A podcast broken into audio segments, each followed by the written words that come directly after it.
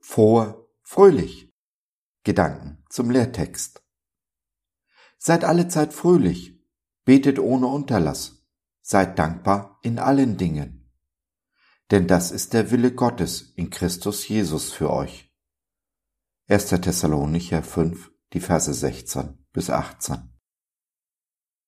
Oha, Paulus, ist das nicht ein bisschen viel verlangt, jeden Tag fröhlich und dankbar zu sein, egal was ist? Bist du da nicht ein bisschen weltfremd? Weißt du, wovon du redest?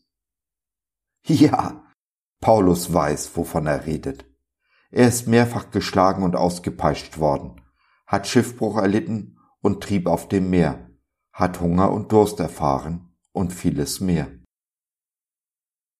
Auch saß er unter anderem in Philippi im Gefängnis. Zusammen mit seinem Kumpel Silas fing er um Mitternacht an, Gott zu loben und zu preisen. Alle Gefangenen hörten es. Da geschah ein Erdbeben. Die Türen des Gefängnisses sprangen auf und alle Ketten fielen von den Gefangenen ab. Am Ende bekehrte sich der Gefängniswärter und sein Haus zu Jesus. Nachzulesen im 16. Kapitel der Apostelgeschichte. Ja, Paulus weiß wirklich, wovon er redet. Salomo auch, wenn er in den Sprüchen zu uns spricht. Ein fröhliches Herz ist die beste Medizin. Ein verzweifelter Geist aber schwächt die Kraft eines Menschen. Und wie wir bei Paulus gesehen haben, ist ein dankbares Herz ein Magnet für Wunder. Ich habe einen wunderbaren Kaffeeautomaten. Er ist nur unheimlich wartungsintensiv. Ständig muss man Kaffee oder Wasser nachfüllen, die Kaffeeküchlein entfernen oder die Maschine reinigen und vieles mehr. Lange Zeit habe ich mich geärgert, wenn eine dieser Wartungsarbeiten meinem prompten Kaffeegenuss im Weg stand. Doch dann habe ich meine Einstellung geändert. Muss die Maschine gewartet werden, danke ich meinem Gott für sie, freue mich, der Maschine etwas Gutes zu tun, damit sie mir noch lange Zeit gute Dienste leistet. Nun trinke ich meinen Kaffee nicht nur mit einem dankbaren, sondern auch mit einem fröhlichen Herzen und er schmeckt tausendmal besser. So einfach sind die kleinen Dinge des Alltags. Es ist alles eine Frage der Einstellung. Ich habe es in der Hand, ob mein Leben mich bestimmt oder aber ich mein Leben bestimme.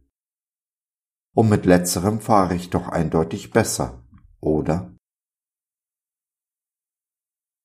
Liebster Herr Jesus, mein Freund und Bruder, hilf mir, mit einem fröhlichen und dankbaren Herzen die Dinge hinzunehmen, die ich nicht ändern kann. Stärke mich in der Kraft deines Heiligen Geistes, um die Dinge zu ändern, die ich ändern kann und gib mir deine Weisheit, das eine vom anderen zu unterscheiden. So ist es, so sei es. Amen.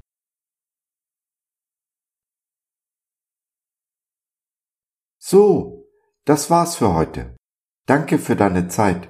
Wir freuen uns, dass du dabei warst und hoffen, wir konnten deinen Geist ein wenig anregen. Wenn du in unsere Community Jesus at Home reinschnuppern möchtest, Fragen, Anregungen und oder Kritik hast, dann besuch uns doch im Web www.gott.biz. Hier findest du nicht nur Gemeinschaft, Menschen, die den Glauben leben und mit dir teilen wollen, sondern auch viel Interessantes rund um den Glauben. Wenn du ein Gebetsanliegen hast, dann schreib uns oder nutze unser Info- und Seelsorgetelefon.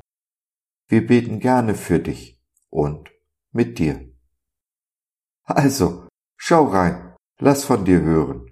Wir würden uns sehr freuen. Bis dahin, alles Liebe. Dein Josef.